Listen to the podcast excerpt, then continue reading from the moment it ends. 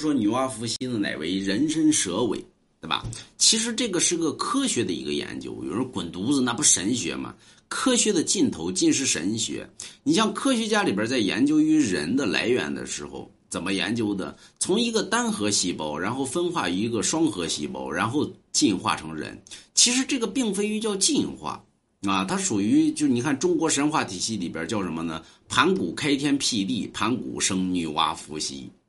这是中国神话体系里边第一个传闻，所以这叫一生二，女娲伏羲创造于万物，这叫二生三，三生万物。所以万物者皆由三所生，所以这也是科学家里边提出的，就是三与四之间有一个无穷的一个数字，其实这个数字就是万物。那么一者为谁呢？一者为盘古，二者为谁呢？女娲和伏羲，对吧？再生一位就是三。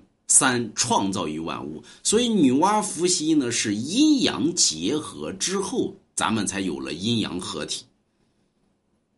所以其实这个东西呢，你想其实挺科学，对吧？再说呢，化虚势所生，那么就有一乃为化虚势，二者呢乃就是女娲和伏羲在创造于万物。所以其实你听着像神话，其实科学其实也是顺着这个脉系去研究的。所以民间里边经常会提到呢，科学的尽头尽是神学，而研究的就是中国神话体系。啊，不信你买龙王家一幅字儿，是吧？